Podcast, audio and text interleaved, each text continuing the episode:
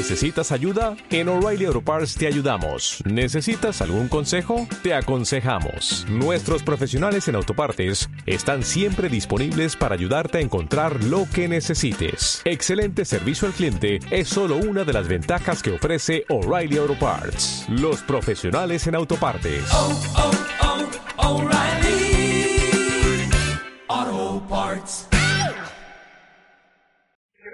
Recuento muy largo, simplemente decir que celebramos la soberanía de nuestra nación, que como todos sabemos al leer algo de historia, sabemos que en 1821 por medio del diálogo eh, con la corona española, por medio de, de la conversación, sin tener que recurrir a la fuerza, a la violencia, a las armas bélicas, logramos unos, unos pasitos, ¿no? Eh, unos peninos, como decimos, eh, de libertad, de independencia, que duró poco porque sabemos que al cabo de, menos de un año prácticamente fuimos invadidos por la nación haitiana y por espacio de 22 años, pues fuimos parte de la, de la nación haitiana. Pero qué bueno que hubo hombres y mujeres que soñaron, ¿no? Con una nación, una patria libre. Y todos conocemos cómo para el 1844 se pudo gestar de nuevo una independencia, que luego cayó, se, se mutió, se pausó de nuevo, ¿no? Con el anexo a España y que se logró restablecer en el 1865 por medio de la restauración.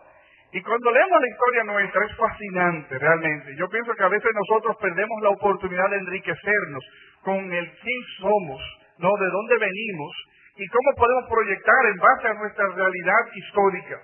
Quiero decir que ciertamente, como Juan Luis Guerra decía en una de sus canciones, somos un pueblo pintoresco. Es como decía en uno de sus temas, dice, somos un pueblo encendido, negro, negro, blanco y taíno, ¿no? Somos una mezcla de culturas, de, de colores. Es como una paleta, ¿no? De pinturas del pintor, donde tenemos muchas bolitas de diferentes colores. Y qué bueno, yo creo que eso es parte de la riqueza de nuestra nación, que tenemos de Europa, que tenemos del África, que tenemos de los indígenas, tenemos una mezcla de valores, de principios, de legados que ciertamente cada una de esas comunidades nos ha dejado como nación. Pero sabemos al leer nuestra historia dominicana que nuestra historia se ha caracterizado por todo un hilaje de temas que nos han marcado para bien y para mal. Para mencionar algunas cosas, pudiéramos decir que nuestro país desde su descubrimiento, ¿no? Se, se ha caracterizado por actos de violencias, actos de engaños, por explotación, por abusos, por traiciones, por incompetencias administrativas, por falta de visión, por invasiones, por ocupaciones, por dictaduras, por muertes horrendas, por periodos de transiciones, por corrupción, etcétera, etcétera.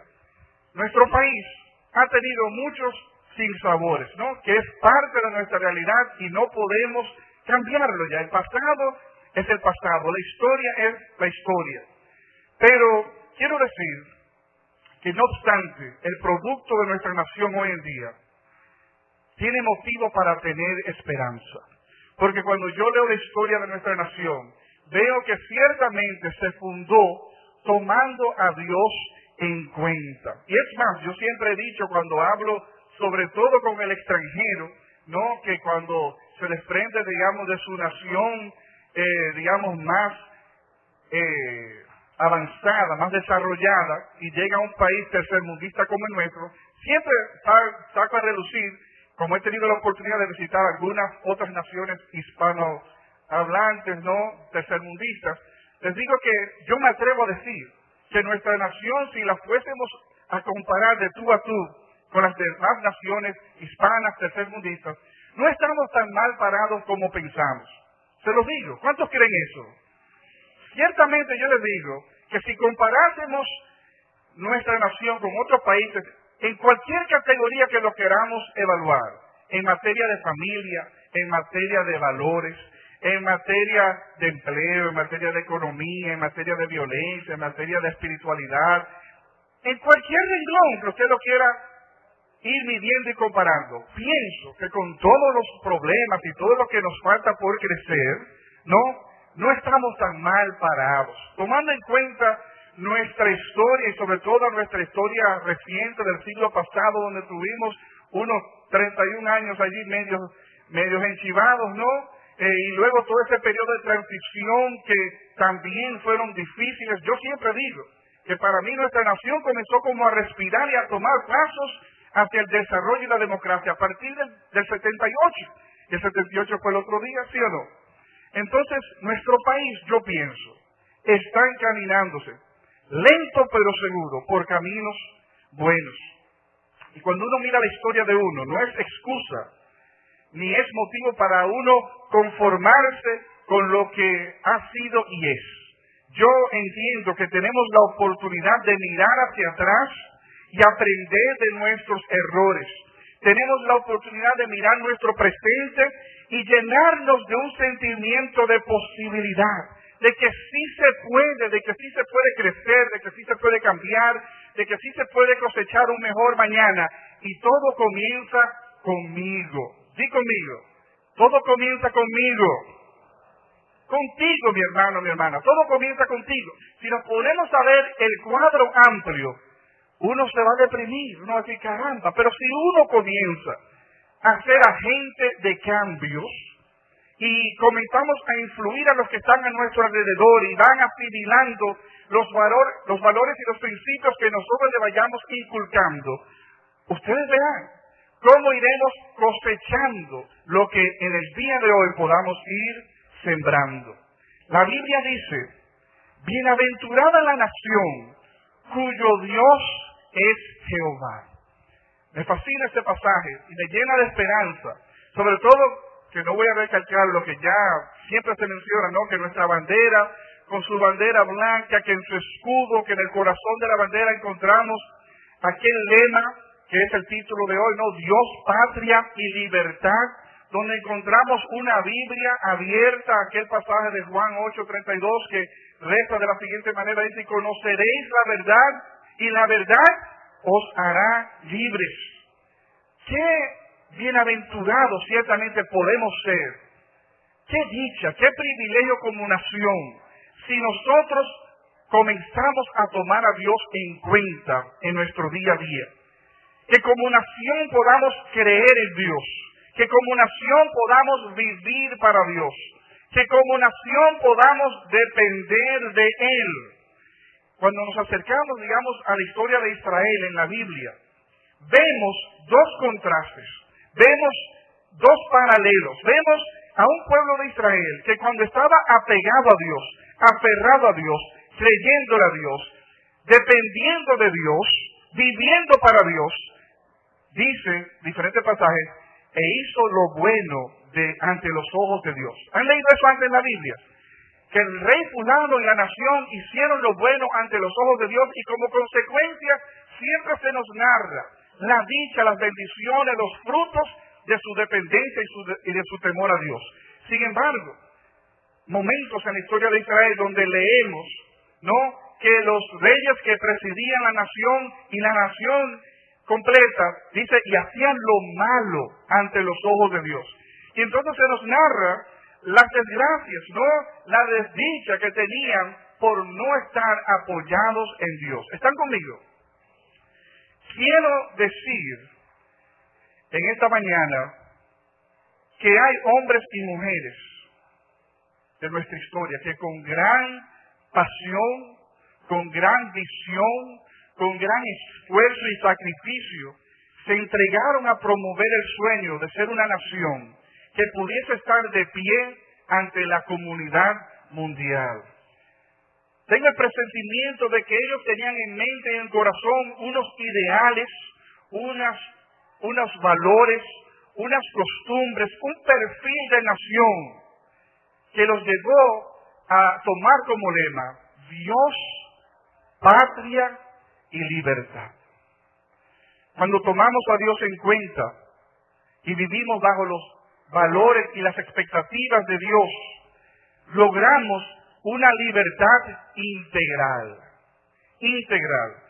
que no es solamente la libertad de no tener una, una nación oprimiéndonos, sino que es una libertad que nos lleva también a levantar de nuestros hombros la opresión que ha causado el pecado sobre la humanidad. Que en todas las sociedades vemos cómo el pecado pues causa estragos, esclavizándonos, hundiéndonos, alejándonos de Dios, llevándonos a desobedecer la, la palabra de Dios, las ordenanzas del Señor. Como reza la visión de nuestra iglesia, queremos ser una comunidad de discípulos de Jesucristo, viviendo vidas abundantes en una ciudad influenciada por los valores del reino de Dios. ¿Habían escuchado eso antes? Esa es la visión de nuestra iglesia, la voy a leer una vez más. Queremos ser una comunidad de discípulos de Jesucristo, viviendo vidas abundantes en una ciudad influenciada por los valores del reino de Dios.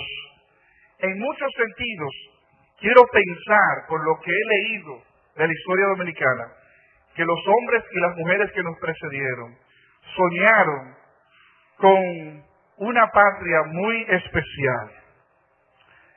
Escuchen lo que decía Duarte en una ocasión. Decía Duarte, Dios ha de concederme bastante fortaleza para no descender a la tumba sin dejar a mi patria libre, independiente y triunfante. Yo traduzco ese término triunfante como abundancia de vida. Cuando él pensaba que sea libre, independiente y triunfante, no, no, no puedo pensar que se refería solamente a nivel bélico, a nivel político, social, de estatus mundial.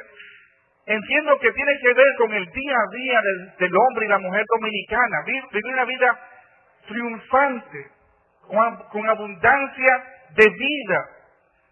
Y yo entiendo que ese es el deseo de Dios, que nosotros podamos vivir la abundancia de vida como nación. Duarte también decía en una ocasión, trabajemos por y para la patria, que es trabajar para nuestros hijos y para nosotros mismos.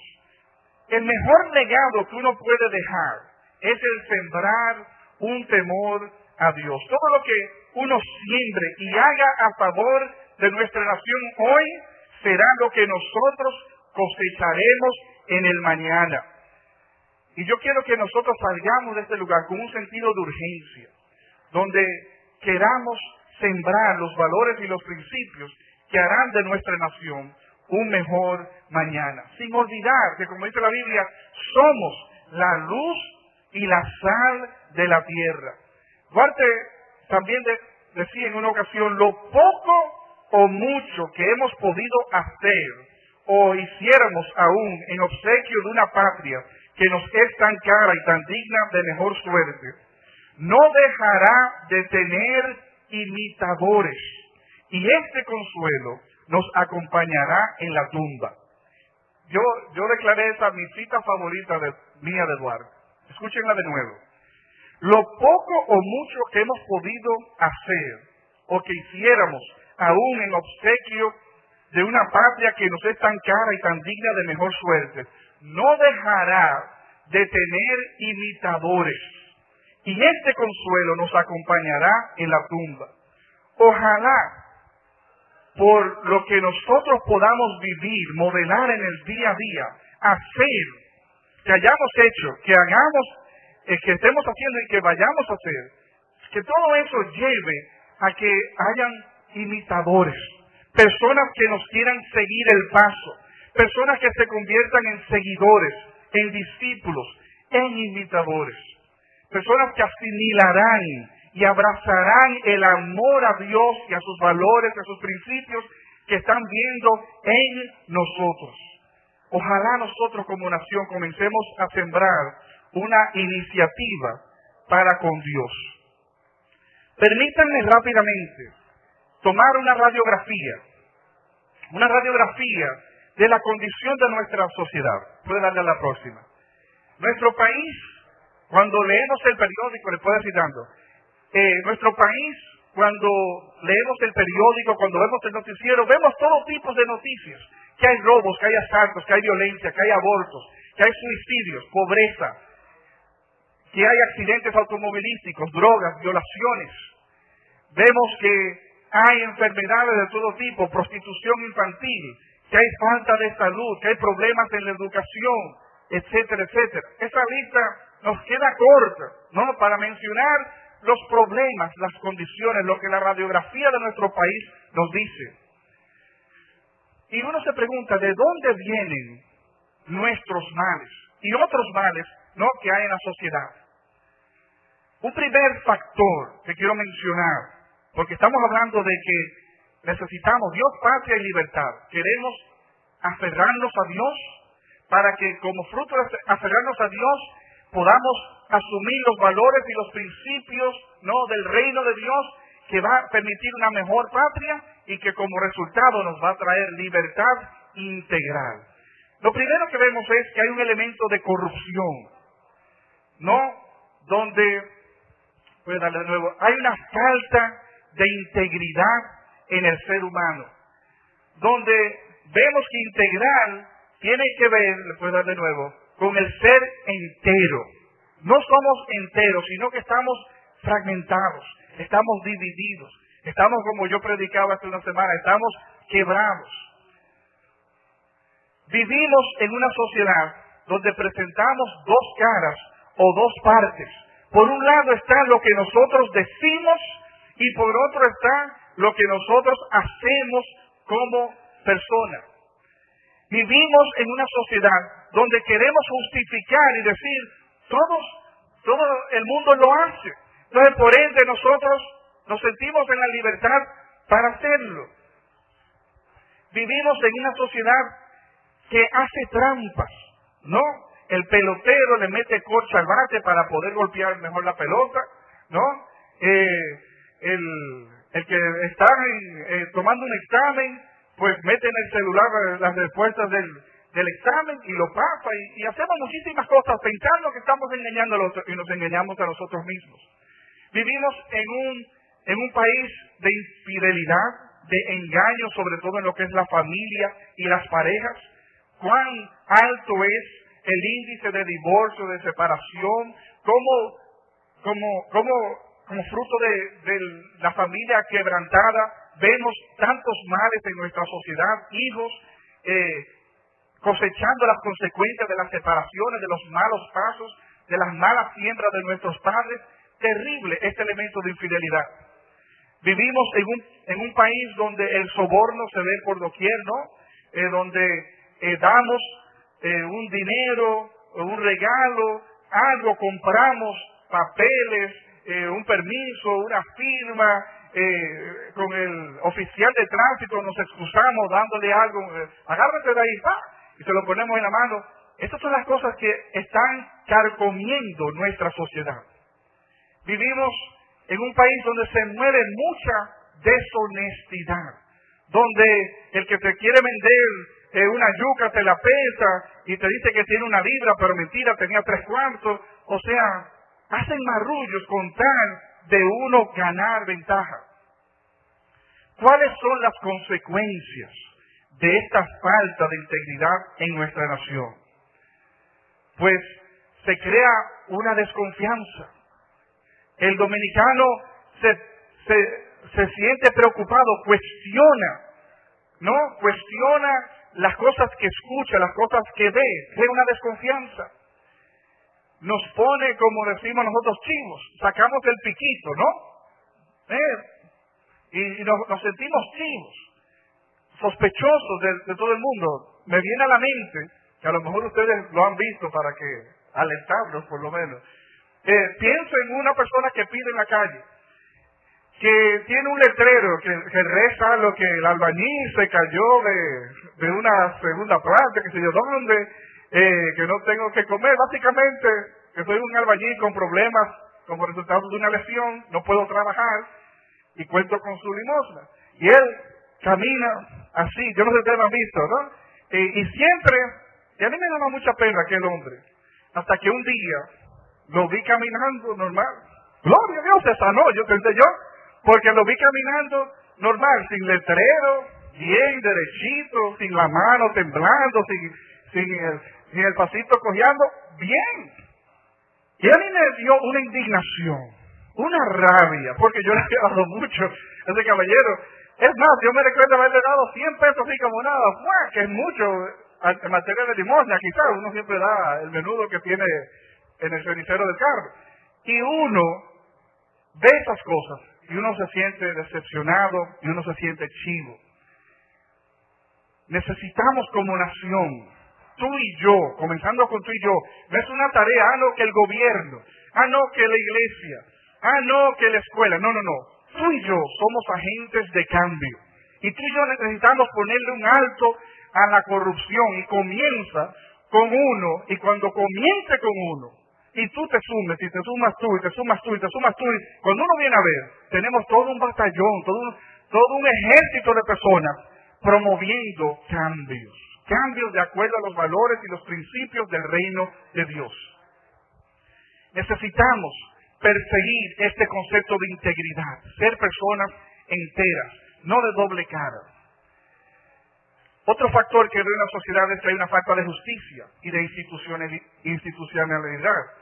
Vemos que hay mucha impunidad. Impunidad tiene que ver con una circunstancia de no recibir castigo por un delito, un delito, o en otras palabras, es una falta de castigo. Y ustedes saben cómo es. El famoso borrón y cuenta nueva. ¿eh? Eso nosotros somos especialistas en esto. No importa, porque casi siempre cuando pensamos en el tema de impunidad pensamos en materia política, ¿no? Pero eso se da en todos los campos. Piensa en tu hogar. Si nosotros no castigamos a nuestros hijos, si cada vez que nuestros hijos hacen algo malo y uno se la deja pasar, y uno lo pasa por alto, y uno se hace de la vista gorda, y uno le pasa paño tibio, ¿qué estamos nosotros creando? Efectivamente, delincuentes, personas que no han tenido paros, que no han tenido letreros que le digan alto, personas que no han tenido personas que los guíen los, los atajen por buen camino. Entonces, eso de la impunidad no puede seguir en todos los órdenes, en, la, en el gobierno, pero en el hogar, en la iglesia, en la empresa. Y a mí se me importa quién comience, ¿no? En materia de política, cuál partido. Pero hasta que nosotros no comencemos a sostener lo que es el derecho y la justicia, a nosotros nos va a costar mucho, no la subir a la cima. Necesitamos, necesitamos en ese sentido algo de mano dura, no firme, que uno aplauda a quien uno tenga que aplaudir, pero que espose a quien tenga que esposar. El próximo, y no quiero sonar como un cura denunciando al gobierno, eh, otro elemento es el elemento de inmunidad, ¿no? que tiene que ver cuando una persona no es atacable, que no puede ser herido. Es el privilegio del que disfrutan determinadas personas o lugares mediante el cual quedan libres de ciertas obligaciones o cargos. Sobre todo vemos esto ¿no? a nivel de, de, cónsules y embajadores ¿no? que gozan de inmunidad. Pareciese que todos gozamos de esto, que somos intocables. Yo puedo hacer lo que me venga en cara y puedo estar tranquilo, en paz, sabiendo que eso no me va a acarrear ningún tipo de consecuencia. Necesitamos defender lo que es el derecho, defender lo que es la justicia, defender lo que es la institucionalidad. El próximo. Vivimos en una cultura de los vivos. ¿eh? ¿Cuántos vivos hay aquí? Hay muchos vivos. Vivimos, y, y yo siempre me río porque para mí también vivimos en el país del zoológico. Porque aquí es donde cualquiera es un tigre, donde cualquiera es un león, eh, donde cualquiera es un gallo, eh, donde fulano es un caballo, ¿no? O sea, el país del, zoológico. Eh, y somos personas vivas, vivatas, donde nosotros, por un lado, damos apariencia de piedad, ¿no? Tenemos nuestra areola encima de la cabeza, pero por otro lado, nos salen los cachitos. Piensen ustedes, yo no sé si le ha pasado a ustedes, pero a mí me entra una furia también. Cuando yo estoy, digamos, en una sala de cine, en un estreno, donde la fila es inmensa, donde uno llega y hace el sacrificio de llegar temprano para coger buen asiento, y de repente uno se ve como echándose para atrás en la fila. Y uno dice, pero ¿y cómo es la cosa? La gente, con tigueraje, se mete, eh, ¿qué sé yo qué? ¿A qué hora que comienza eh, la película? Ah, está bien. y miran para atrás y se meten, y ya están en sus filas antes, en primero, segundo. Eso no puede ser. Eso es ser vivo y eso es malo. Eso es un mal ejemplo.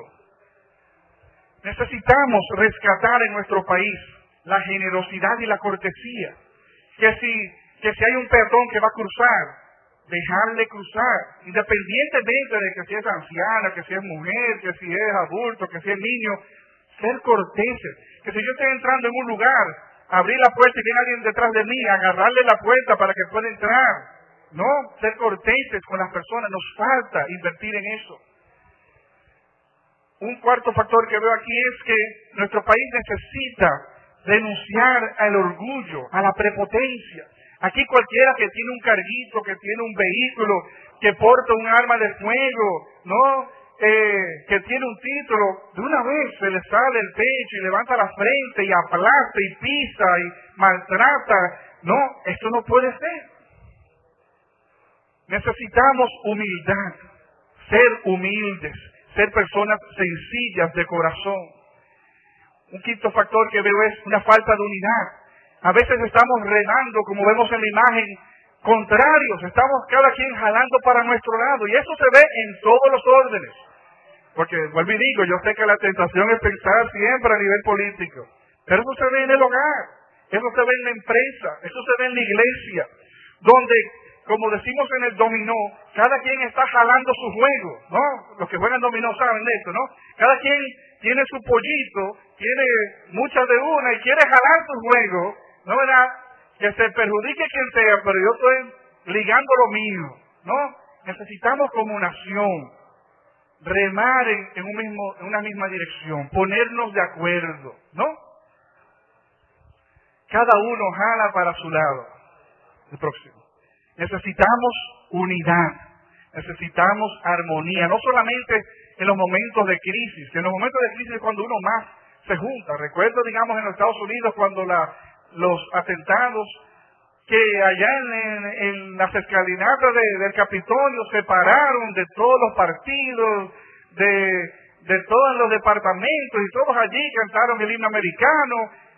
Antes de eso estaban así de punta, cada quien jalando para su lado, como es común, ¿no? Pero en ese momento de crisis estaban todos unidos, tomados de la mano. Aquí estamos todos, hermanitos buenos todos. No solamente en el momento de la crisis, que ese sea nuestro estilo de vida, procurar la unidad y la armonía. Otro, otro elemento que veo en nuestra sociedad es una inmoralidad sexual. Caramba, qué, qué, difícil nos es prender el televisor. ¿Eh? Mujeres mal vestidas, homosexualismo, lesbianismo, eh, películas inadecuadas en horarios inadecuados, eh, bueno, o sea, los temas de conversación, o sea, hay un problema grave, grave, que no solamente se ve a nivel de televisión y de computadora, computadora ni se diga, sino que hay un espíritu, ¿no? De inmoralidad sexual que cada vez más está como permeando. Necesitamos procurar la pureza a la que nos llama Dios. Vivimos a veces otro factor con cierto elemento de mediocridad. Nos falta un elemento de excelencia. Somos por, por costumbre chapuceros. ¿Han oído ustedes ese término? Chapuceros. Yo no sé ustedes, pero yo cojo una lucha cuando yo llamo a un pintor para que me pinte algo. Hay que estar encima de ellos. Y uno sabe cómo es. Uno le consigue los periódicos de las últimas dos semanas, los cartones, eh, le busca el tape y uno lo amenaza de vida. Mira, me le pone el tape en la orilla, me le pone siempre el cartón, asegúrate de rodarlo, mira esta pared, porque si no, lo de ellos es tirarte pintura en la pared como cae, donde salpica, no importa, somos a veces mediocres. Y, aunque estoy denunciando, ¿no? Algunas de las cosas que queremos cambiar, quiero envolver todo esto diciendo que tenemos la rica oportunidad de sembrar valores, principios que a partir de hoy pueden generar un mejor mañana. ¿Cuántos lo creemos? Amén. Necesitamos perseguir un elemento de excelencia, que todo lo que hagamos sea con excelencia. El próximo. Hay a veces una falta de visión. Y esto lo hemos visto, como decía yo ahorita, cuando uno lee la historia dominicana, uno, uno ve una incapacidad, no una incompetencia administrativa, que comienza desde los políticos, pero los, los padres y las madres de los hogares, con los que dirigimos las empresas, ¿no?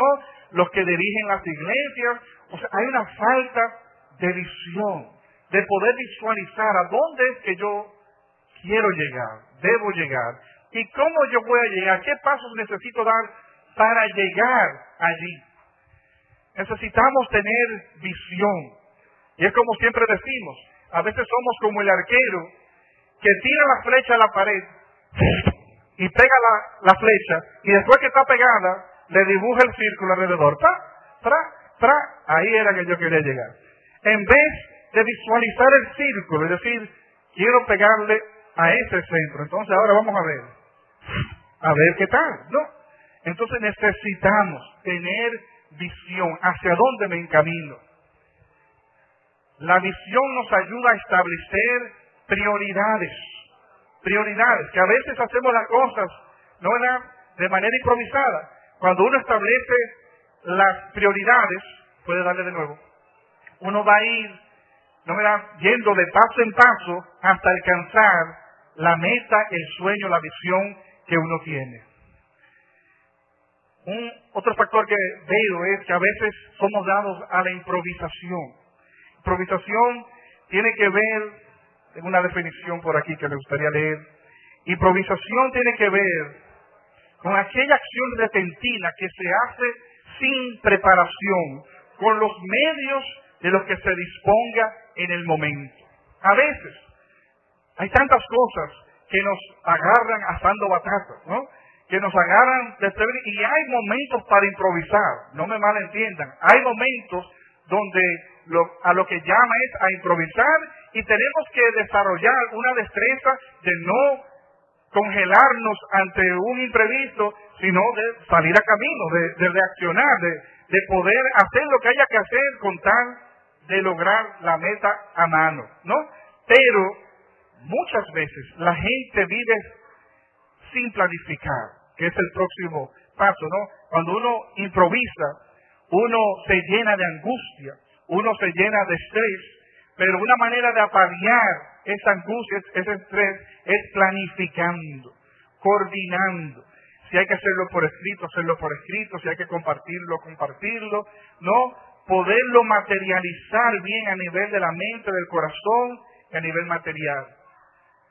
Pensar por adelantado.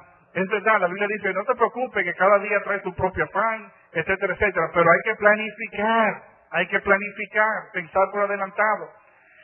Un último elemento que veo es que hay una falta de supervisión.